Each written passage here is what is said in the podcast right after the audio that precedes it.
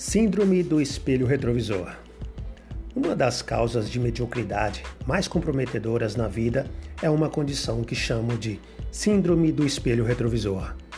Nossas mentes subconscientes são equipadas com um espelho retrovisor autolimitador, através do qual vivemos e recriamos nosso passado continuamente. Acreditamos, de maneira errada, que quem fomos é quem somos e isso limita nosso potencial verdadeiro no presente, baseado nas limitações do passado.